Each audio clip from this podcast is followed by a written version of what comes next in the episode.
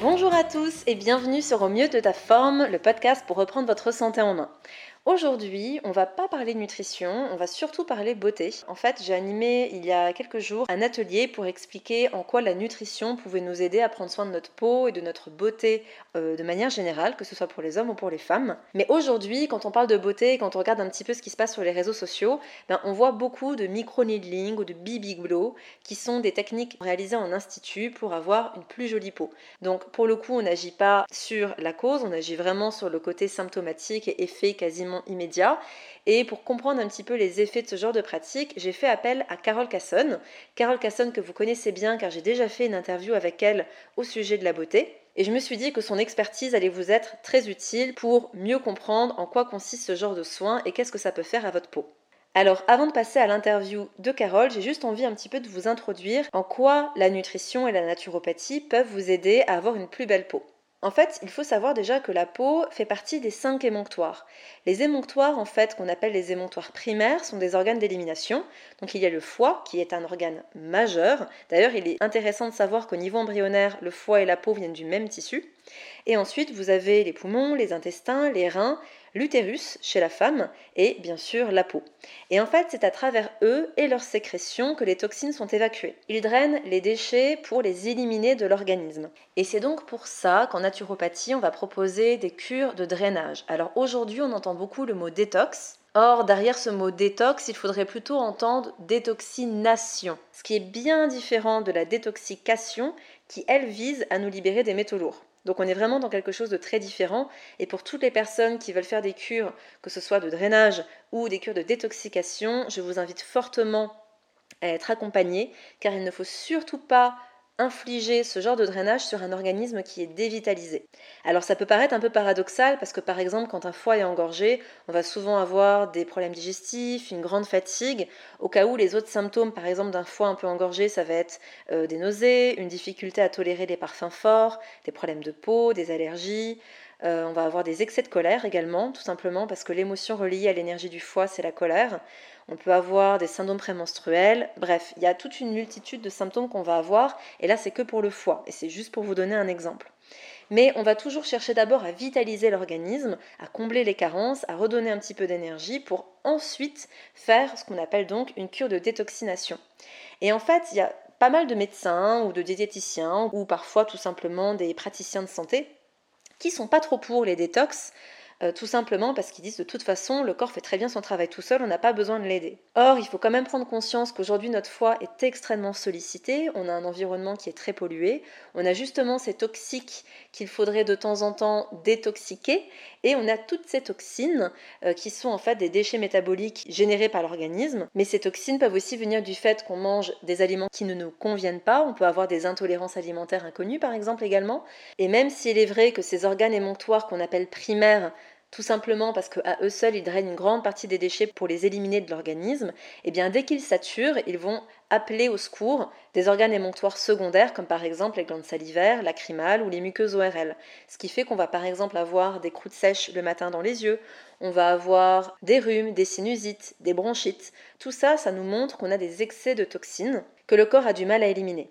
Et au niveau de la peau, puisque c'est le sujet d'aujourd'hui, eh bien on va avoir une peau grasse, on va avoir des boutons, de l'acné, des kystes. Alors bien sûr, il a toujours la cause hormonale à travailler, mais quand on sait que le foie joue aussi un rôle prédominant dans l'équilibre hormonal, eh bien forcément, on retombe un peu sur lui. Quoi qu'il arrive, tout naturopathe travaillera sur la sphère hépatique, donc sur le foie, quand on voit qu'il y a un souci au niveau des hormones. Le but, quand il y a un trouble qui se manifeste, ça va être d'aider l'organisme avec des cures saisonnières, qu'on va donc plutôt appeler cure de drainage plutôt que détox. Et là, il y a plusieurs options. Ne serait-ce que d'alléger l'alimentation et d'utiliser la phytothérapie pour apporter quelques plantes qui vont agir spécifiquement sur certains organes, et d'ailleurs souvent de les utiliser en synergie pour agir sur tous les émonctoires, va être extrêmement bénéfique.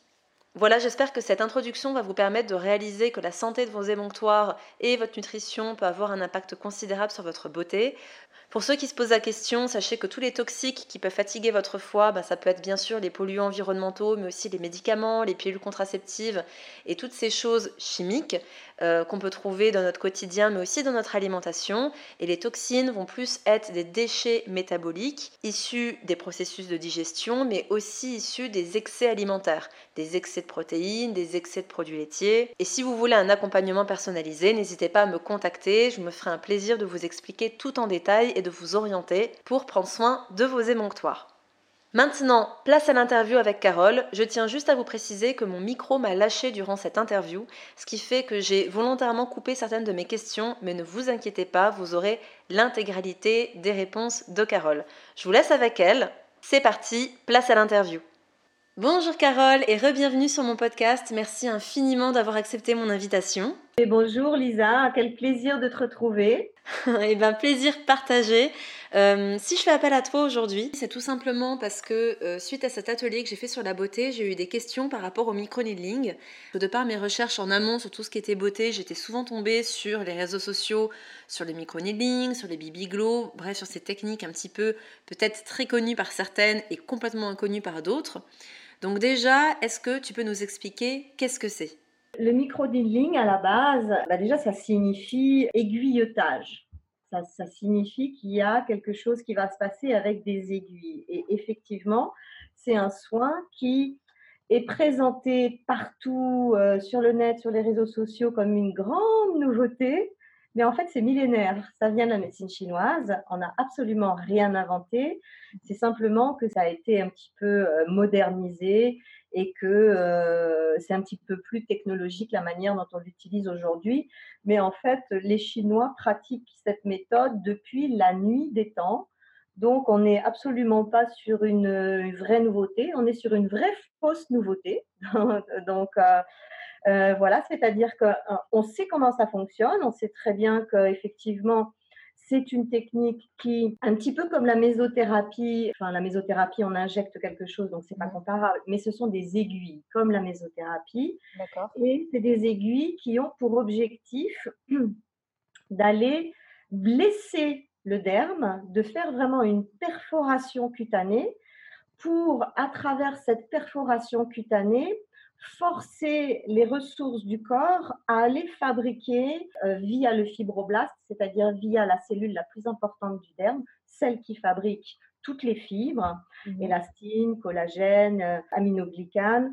Euh, une fois que l'aiguille est entrée, à partir de là, ben, le derme se met à refabriquer toutes les fibres de collagène et d'élastine, mais en réaction comme si c'était une blessure. C'est un petit peu comme si on faisait une entaille dans la peau Mmh et qu'on laissait le corps se régénérer tout seul. Sauf que là, on ne fait pas une entaille, on va faire des piqûres avec énormément de pointes en même temps.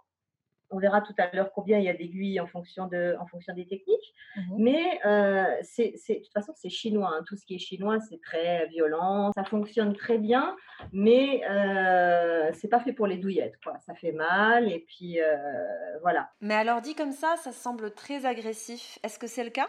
Ben oui, c'est le cas et on peut pas, on peut pas, on peut pas dire autre chose. Moi, la seule chose qui me dérange un tout petit peu, c'est qu'on présente la méthode comme quelque chose de non invasif et, et ça correspond pas du tout à la définition du non invasif. Hein. Euh, euh, non invasif, ça veut dire qu'on ne dérange rien, ça veut dire qu'on ne perturbe rien, ça veut dire que c'est ultra soft et ultra safe. Alors là, c'est tout le contraire on va blesser le derme pour qu'il puisse réagir et aller fabriquer en réaction à cette infraction cutanée, parce qu'on peut vraiment parler d'infraction cutanée, euh, en réaction à cette infraction, ben, le fibroblast, il va faire son job, c'est-à-dire qu'il va appeler tout de suite à la rescousse le système immunitaire cutané, il va y avoir euh, intervention de globules blancs, il va y avoir euh, une espèce de lutte entre la blessure, même si elle est micro, c'est quand même une blessure.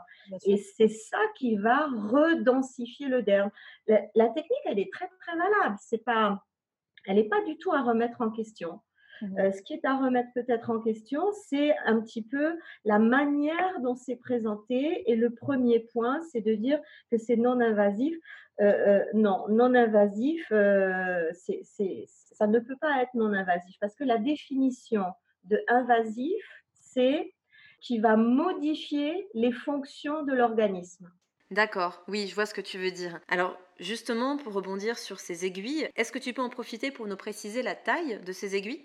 Alors, c'est très variable. Euh, déjà, il faut, déjà, il faut distinguer les deux techniques. Il y a la technique manuelle avec le petit rouleau que n'importe qui peut aller s'acheter sur le net et qu'on va faire soi-même en aller-retour sur le visage si on a énormément de courage. En fonction du type de peau, en fonction de la typologie de la peau, c'est-à-dire euh, peau asiatique, euh, peau caucasienne ou peau noire, euh, en fonction de tout un tas de paramètres. Ça peut aller euh, de la simple rougeur extrêmement désagréable à la torture complète.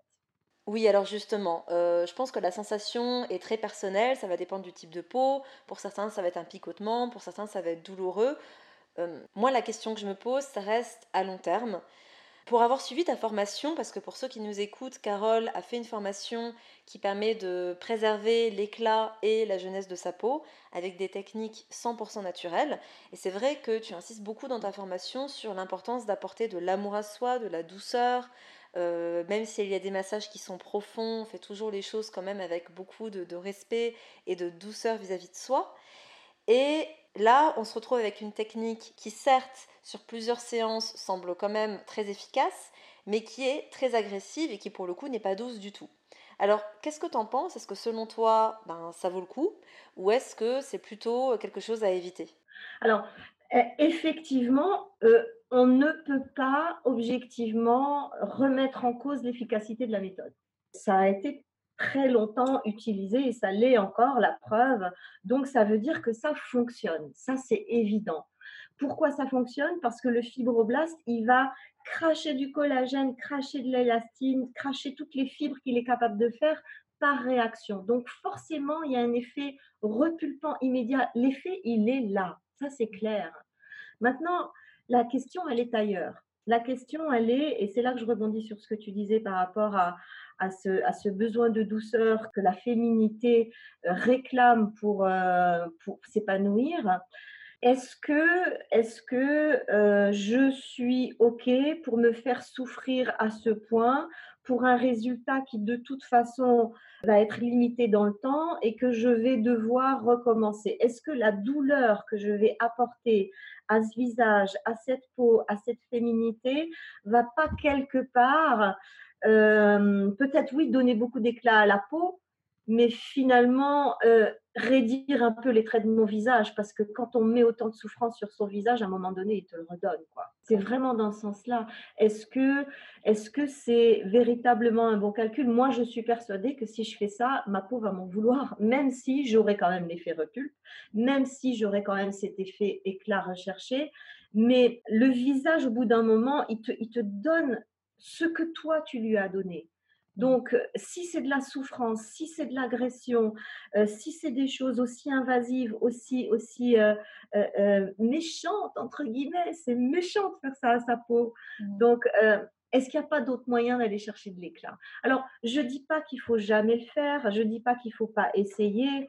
Euh, moi, personnellement, si je peux trouver autre chose, je serais contente. Et d'ailleurs, euh, Dieu merci, euh, j'ai plein d'autres choses. Mais, mais on ne dit pas, Fontaine, je ne boirai pas ton eau. Peut-être que dans 20 ans, je me dirais, allez, tiens, je vais me faire un petit coup de micro-needling, on verra bien ce que ça va donner. Voilà, ce que je veux dire, c'est qu'on ne peut pas rejeter la méthode parce qu'elle est efficace. Maintenant, le questionnement, peut-être qu'il se situe ailleurs. Mmh ok.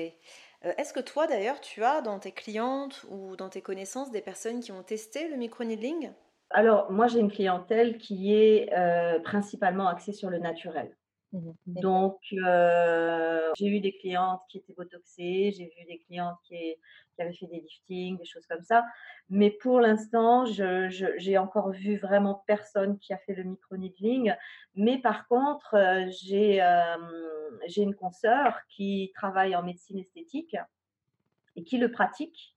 Mmh Et elle m'a avoué euh, en catimini, elle m'a dit, tu sais Carole, je pense que je vais laisser tomber cette méthode parce que je me suis rendu compte que sur certaines peaux, au bout de plusieurs séances, il commençait à y avoir des ruptures de collagène, des ruptures de fibres. C'est-à-dire qu'il faut bien comprendre quelque chose. Et à chaque fois qu'on sort une méthode de son contexte originel et de son contexte culturel, il y a forcément des ratés.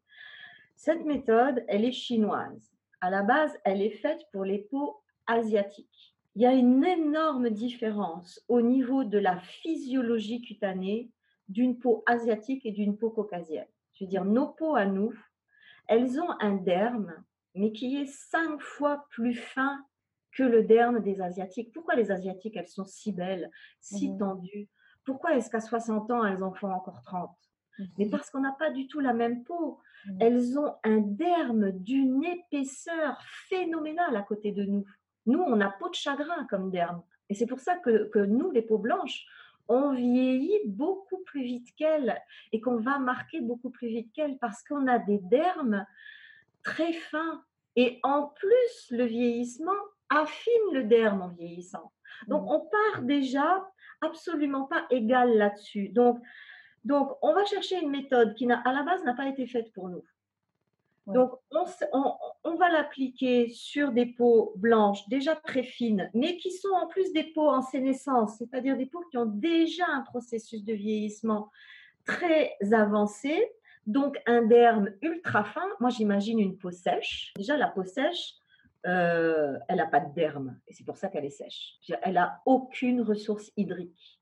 Son derme, il est, euh, tout tout fin, il est posé sur euh, le masque osseux, mais on a l'impression qu'on voit son masque osseux à travers sa peau, la peau, la peau sèche, tellement elle est fine. J'imagine une telle méthode sur une physiologie de peau comme ça. Alors oui, L'effet, il y sera, mais peut-être qu'à force de passer une séance, deux séances, trois séances, quatre séances, au bout d'un moment, ben, il y a une cassure qui peut, qui, peut, qui peut se produire. Ok, donc ce qu'on pourrait se dire, c'est plus on a la peau fine, plus on a la peau sensible, voire vieillissante, plus il faut faire attention à ce genre de technique. Sinon, pas trop de contre-indications si c'est fait de temps en temps. Ce serait à peu près ça euh, qu'on pourrait conclure par rapport au microneedling bah, Voilà, il faut faire attention, surtout, moi, moi je dis surtout pour les peaux blanches déjà. Parce que quand on y regarde de plus près, qui pratique le microneedling? Souvent, on le voit sur des peaux asiatiques, beaucoup sur des peaux black, et là c'est pareil, les peaux black, elles ont un derme phénoménal, euh, très très épais aussi. On est vraiment les seuls à, avoir, à avoir cette petite peau c'est triste, mais c'est comme ça. Et c'est d'ailleurs pour ça que, que, que, les Blacks et les Asiatiques restent plus jeunes plus longtemps. À mon sens, c'est pas tout type de peau. Dès qu'il va y avoir une vraie peau sensible ou simplement une tendance à la sensibilité, euh, moi, je vais avoir euh, du mal à comprendre comment déjà des microcapillaires euh, qui, sont, qui sont déjà inflammés, qui, ne, qui ne demandent qu'à s'inflammer encore plus au, moindre petit truc. Mmh Comment est-ce qu'on peut aller piquer la paroi des capillaires s'il y a de la couperose, s'il y a des choses comme ça? Pour moi, ça joue pas. Donc oui, alors justement, en parlant de ça, tout à l'heure, tu parlais de longueur des aiguilles. je sais qu'il y a plusieurs techniques. Il y a la technique au rouleau. Aujourd'hui, on parle de dermapen, donc c'est comme un petit stylo. Est-ce que tu peux nous en dire plus sur tout ça? Ouais. Alors, donc sur le, sur le petit rouleau manuel qu'on peut acheter, euh, qu'on peut acheter euh, un petit peu n'importe où, on va avoir euh, des aiguilles qui peuvent aller de 0,1 mm à 0,5. Donc, c'est déjà pas mal. C'est déjà pas mal, ouais. C'est déjà pas mal. Il y a à peu près entre 200 et 540 aiguilles sur un rouleau. C'est le rouleau médecine chinoise, en fait. Hein. Et euh, par contre, la technologie a mis son nez dedans et a inventé quelque chose de pas mal. Alors, euh, le plus connu, j'imagine qu'il va sûrement y en avoir d'autres, c'est cette espèce de petit stylo qui est le dermapen. C'est-à-dire qu'au bout du stylo, il y a des aiguilles. Et ces aiguilles sont montées sur un petit ressort. Et en fait, ça fait un petit peu comme marteau-piqueur. Alors, moi, je trouve très bien ce dermapen. Pourquoi?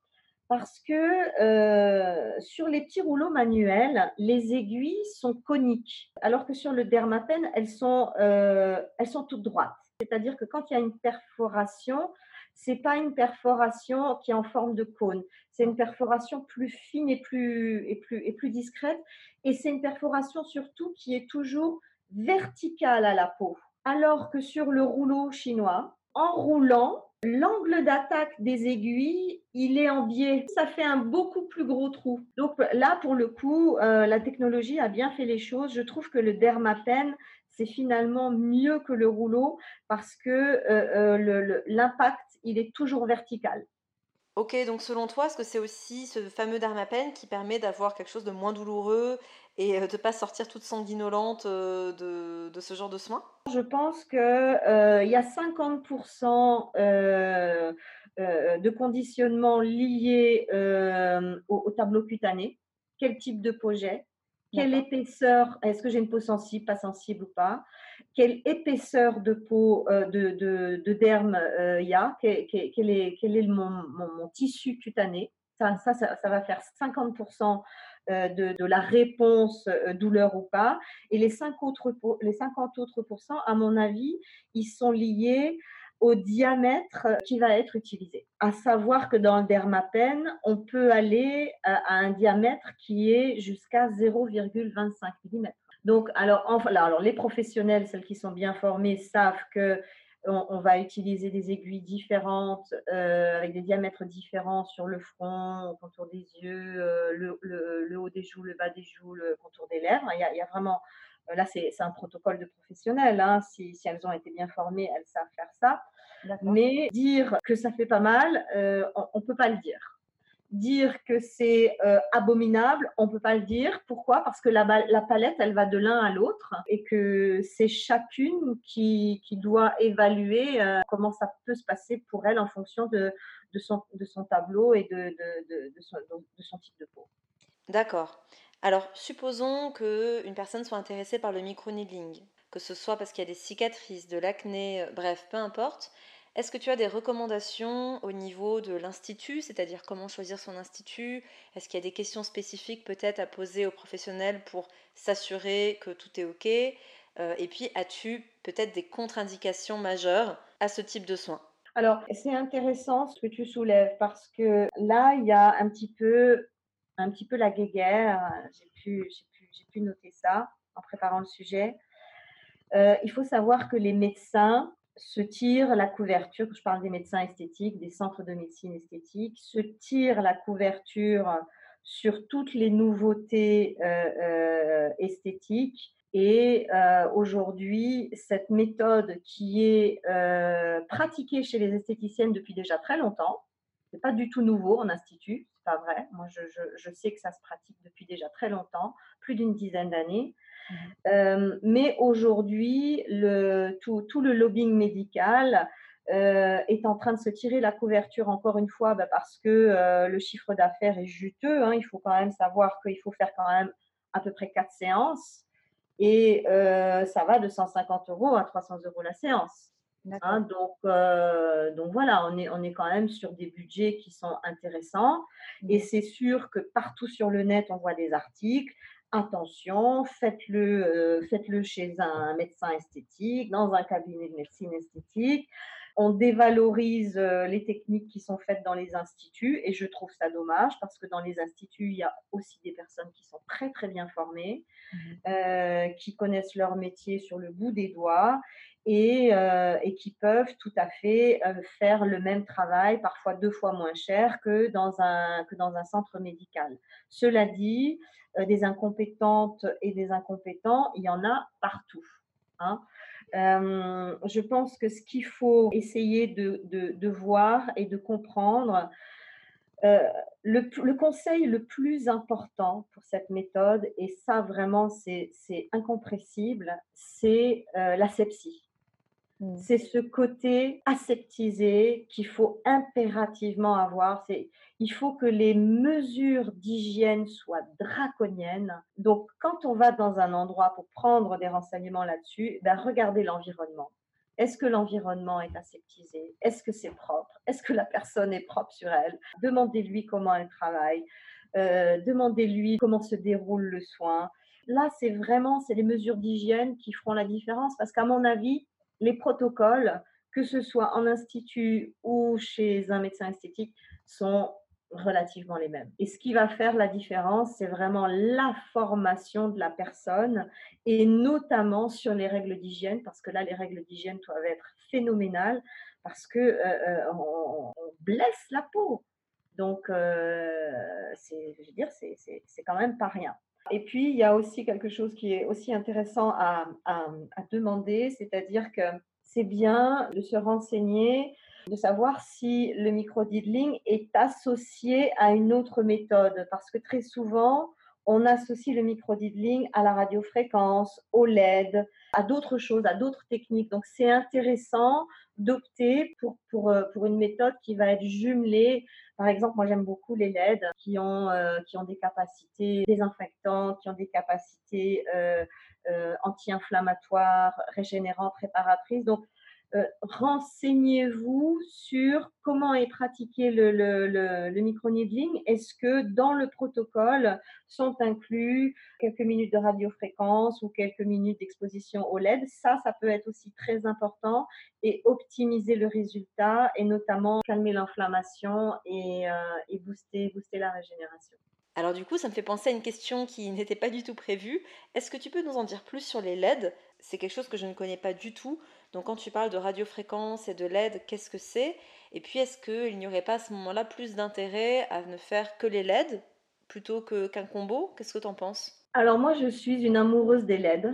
Et notamment euh, de l'infrarouge. Voilà, euh, l'infrarouge, euh, si tu veux, un jour on pourra faire un sujet, un sujet là-dessus parce que mhm. c'est, à mon sens, une des méthodes les plus révolutionnaires qui soit, alors que c'est pas révolutionnaire du tout. Je veux dire, euh, le médecin qui a découvert ça, il a eu un prix Nobel euh, il y a 50 ans, donc euh, on n'est pas encore une fois dans une vraie fausse nouveauté. Mhm. moi, je suis une fanat des LED et de l'infrarouge parce que c'est non invasif, c'est doux et absolument pas douloureux, mhm. et ça a une capacité de régénération qui peut aller jusqu'au tissu osseux. Donc euh, voilà, moi je travaille déjà depuis, euh, depuis des années euh, avec un, tout petit boîtier qui est juste exceptionnel. Mmh Ce petit boîtier, c'est un, un fabricant suisse qui, qui, a fait ça par passion. En fait, il avait tellement de clientes qui souffraient de tellement de choses et il était électromécanicien dans sa première vie, donc il savait bidouiller un petit peu tout ça. Mmh et euh, il, avait des connaissances sur, euh, sur, sur, les LED. Et il a, il a fait un petit boîtier. Alors, je, peux dire la marque ou? Ah bah bien sûr, oui, oui. alors, c'est le laboratoire suisse Labnat. C'est le petit boîtier euh, LED et infrarouge. C'est fabuleux. Et moi, je travaille plus qu'avec ça. Toutes mes clientes en ont acheté, certaines en ont acheté deux, trois, quatre, tellement c'est génial. Mais alors, comment ça fonctionne? Qu'est-ce qui fait que ça marche? Eh bien, c'est la lumière c'est la lumière infrarouge est capable d'aller. Alors, c'est un petit peu technique, mais dans la cellule, il y a le noyau. Le mmh. noyau, son job, c'est euh, protéger l'ADN. il n'a pas d'autre job, le noyau cellulaire. Hein. Il, mmh. protège son trésor, c'est l'ADN. Dans ce noyau, il y a euh, énormément de matériel biologique, dont la mitochondrie. La mitochondrie, c'est l'usine de fabrication du noyau cellulaire. C'est là qu'on va fabriquer ce qu'on appelle l'ATP. L'ATP, c'est l'énergie de la cellule. Tout à fait. C'est le poumon de la cellule. Absolument, c'est ce qu'on dit, c'est le poumon de la cellule. Et donc, ben, euh, comme tout matériel biologique, euh, son fonctionnement s'essouffle avec le temps.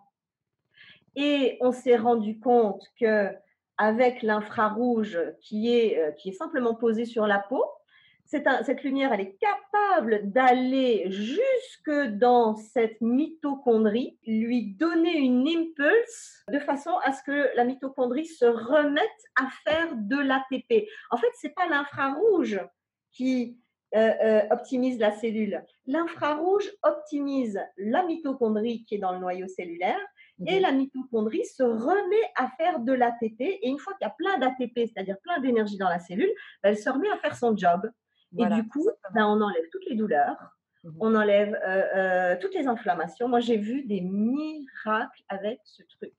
Donc, vous pensez bien que quand on est convaincu de ce type de technologie qui, qui est euh, extraordinaire, moi j'ai vu des gens pleins de, d'arthrose, qui n'arrivaient plus à bouger sur les mains, sur les doigts, sur les genoux, qui se sont collés ce petit appareil là, et au bout de trois mois, ils couraient comme des lapins. Et encore, trois mois, c'est long. Hein. Souvent, c'est un mois. Ok, eh bien, écoute, on note, et puis je mettrai en barre d'infos de ce podcast euh, ton mail, comme ça pour les gens qui veulent un peu plus de renseignements, pourront euh, ils pourront t'écrire directement et avoir toutes les infos. Donc euh, super, merci pour, pour ce tips. Concernant le micro-needling, on retient qu'il faut quand même faire attention à la propreté des lieux, il faut y être très vigilant, bien poser les questions en amont pour savoir avant, pendant, après exactement qu'est-ce qu'il faut faire, que ça reste une technique invasive, euh, voire agressive, qui dans tous les cas n'est pas très agréable, mais qui peut aussi être douloureuse. Donc à chacun et chacune de faire son choix. Maintenant, il est vrai que pour tout ce qui est cicatrice, gros problème de peau, ça peut être une alternative intéressante. Et justement, les effets sur les cicatrices, ou sur les boutons, ou sur l'éclat du teint euh, sont tels que ça a été combiné aujourd'hui à une autre technique qui s'appelle le BB Glow, qui apparemment serait une technique 100% naturelle. Alors si j'ai bien compris, c'est un fond de teint qu'on met directement sous la peau, donc on a vraiment un effet euh, teint de pêche.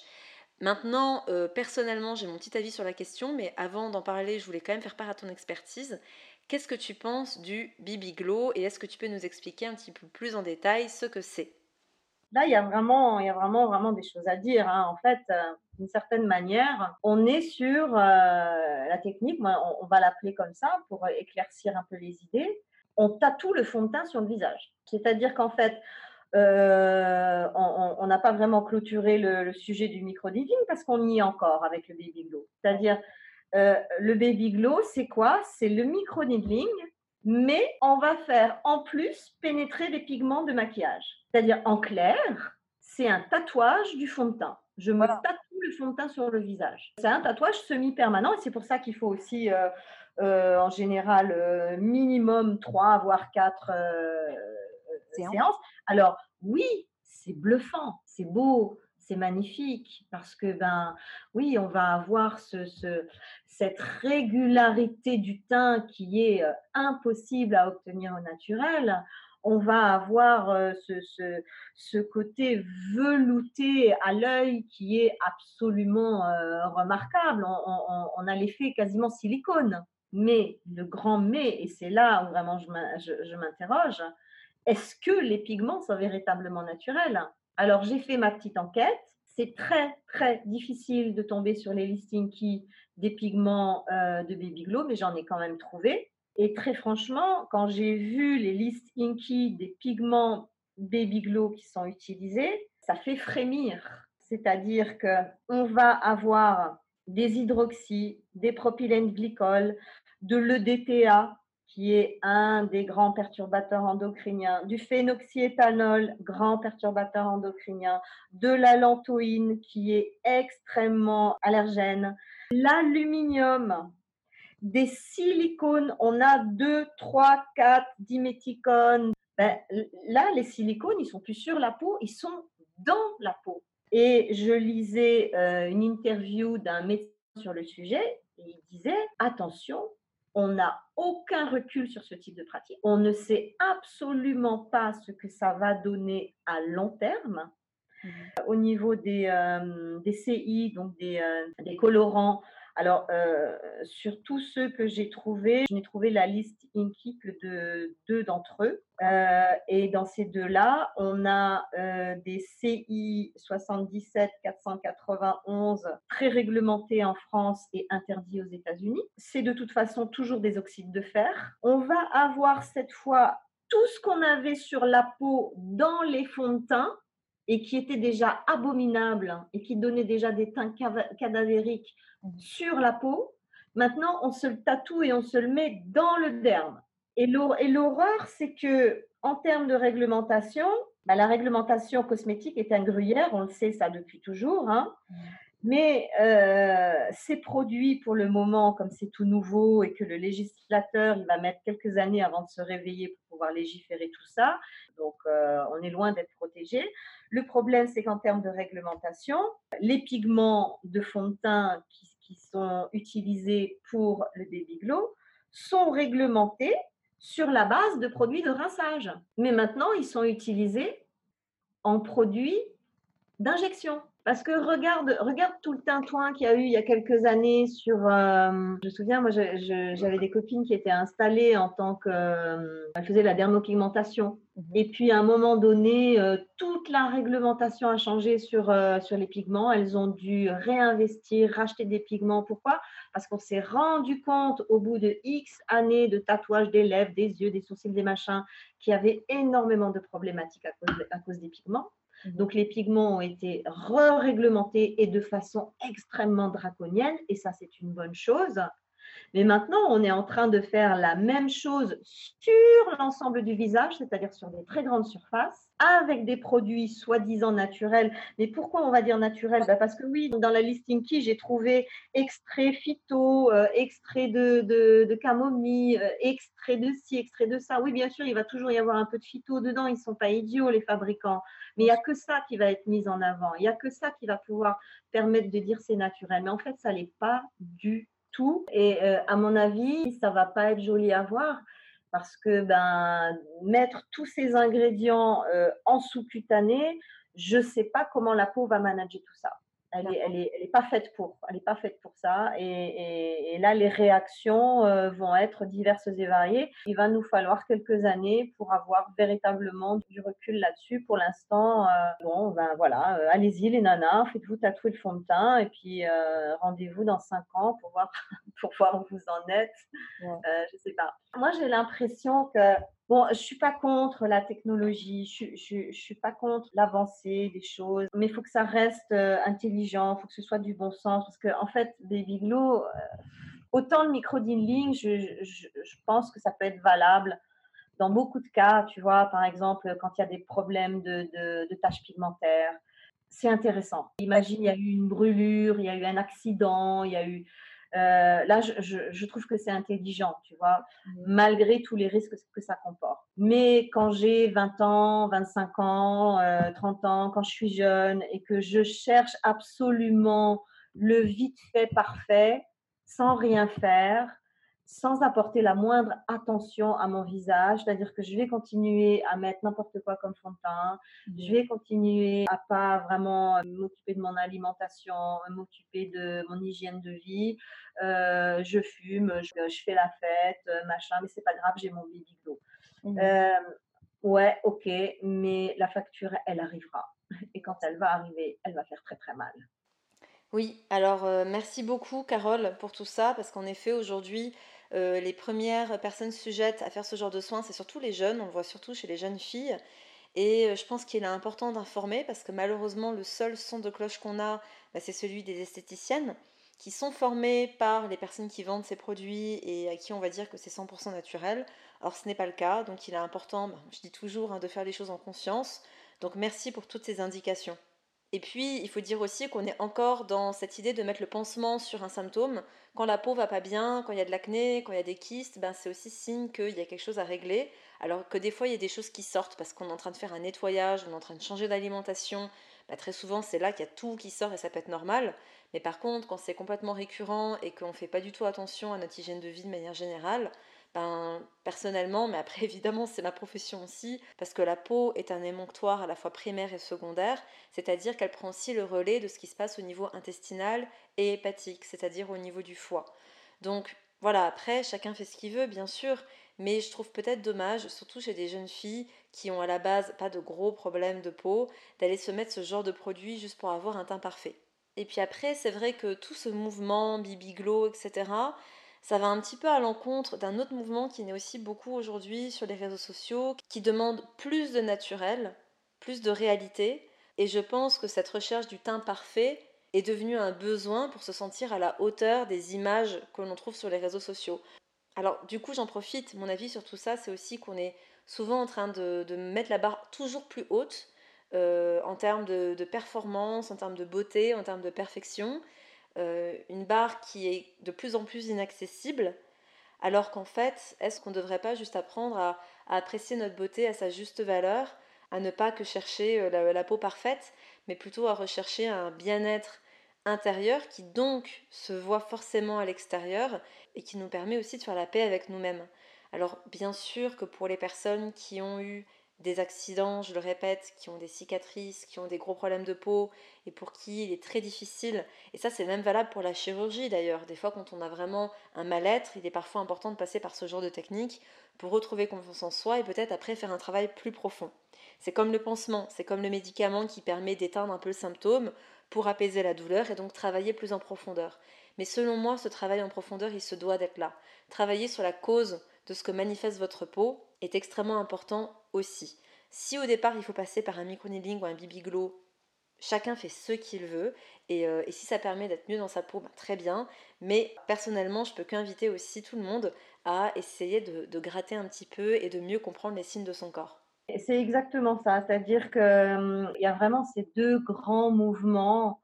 Il y a le tout chimique et euh, très, euh, qui est très bling bling, très esthète et très une beauté exubérante, exubérante de perfection. Et puis il y a ce mouvement euh, naturel auquel tu faisais référence où bah, il y a quand même une prise de conscience et bah, les jeunes, ouais, voilà savent des choses à 20 ans euh, que, bah, que moi je savais pas. Parce que 20 ans, à mon époque, on passait pas notre temps euh, à se regarder dans le miroir et à se prendre en selfie toute la journée. Le monde change, certes, mais en même temps, on voit vraiment ces, ces deux grandes tendances.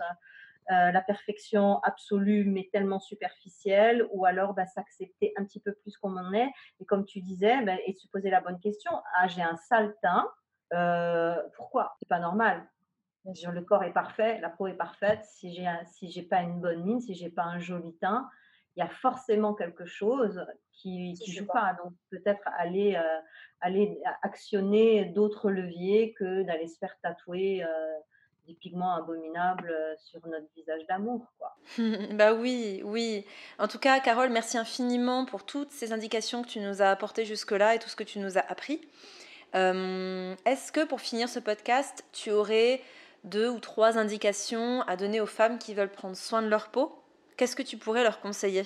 Et je pense, parce que c'est ce qui ressort de, de, tous mes accompagnements, je, alors peut-être pas, les, peut pas les jeunes générations, hein, mais euh, la femme euh, qui a à peu près 40 ans, euh, elle n'est elle, pas du tout assez portée sur l'hygiène de la peau. Mm. Et je pense sincèrement que l'hygiène de la peau, c'est 50% de l'éclat de la peau. On sous-estime le besoin d'hygiène du visage.